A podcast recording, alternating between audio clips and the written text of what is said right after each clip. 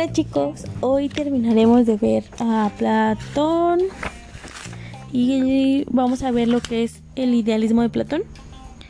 Y él decía que este mundo no era real, solo era el mundo de las ideas, el perfecto, ya que en el que vivimos es finito, todo es efímero y fugaz.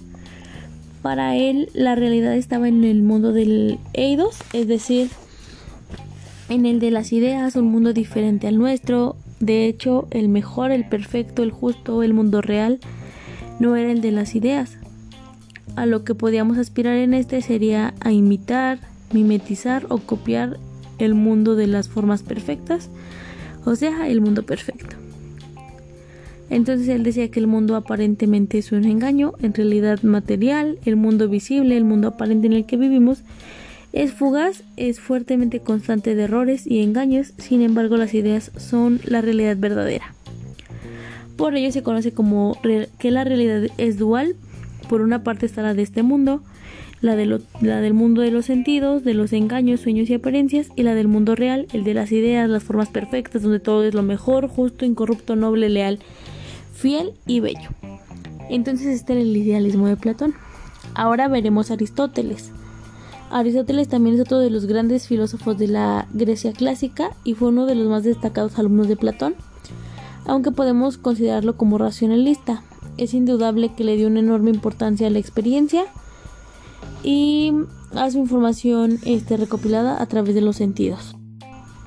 Mm, entonces, Aristóteles se dio la tarea de matizar las opiniones de su maestro, las que encontraba inexactas y muy aventuradas. Él no creía en la existencia de un mundo más allá del nuestro en el que se encontraran las esencias de los objetos mudanos. En lugar de multiplicar los mundos, propuso las esencias o formas, como él las llamó, se encontraban en los objetos mismos. El mundo material que percibíamos dejaba de ser una imitación de menor calidad y se convertía en algo digno de ser estudiado. Es importante mencionar que Aristóteles fue hijo de un médico, el equivalente a aquellas épocas a un científico, y alguien que elaboraba sus teorías a partir de observación de fenómenos naturales. También se fijaba mucho en las enfermedades del cuerpo humano y esto ayudó a que Aristóteles estudiara de manera exhaustiva todos los aspectos naturales que le fueron posibles.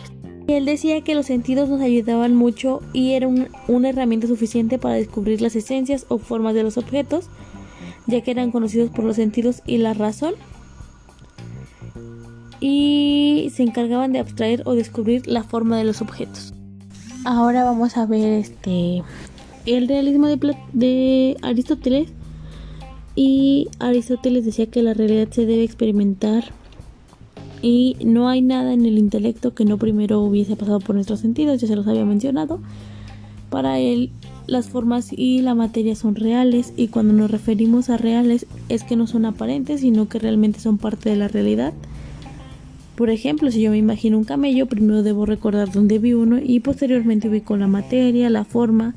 Y si por otra parte vi un escultor que tiene su mármol y está trabajando en él y llega una anciana y le dice, ¿me haces a mi esposo de ese material? El escultor puede responder que sí y si ella le lleva una foto, el escultor podrá hacer la obra. Entonces por eso decía que todo es sensorial, la visión y todo. Con esto ya pueden completar su tabla que ustedes van a hacer de libre formato. Pueden ponerle Aristóteles y todas las frases que quieran, pero que les sirva para estudiar para su examen. Sale chicos, si tienen dudas, se las contesto en los comentarios. Chao, chao.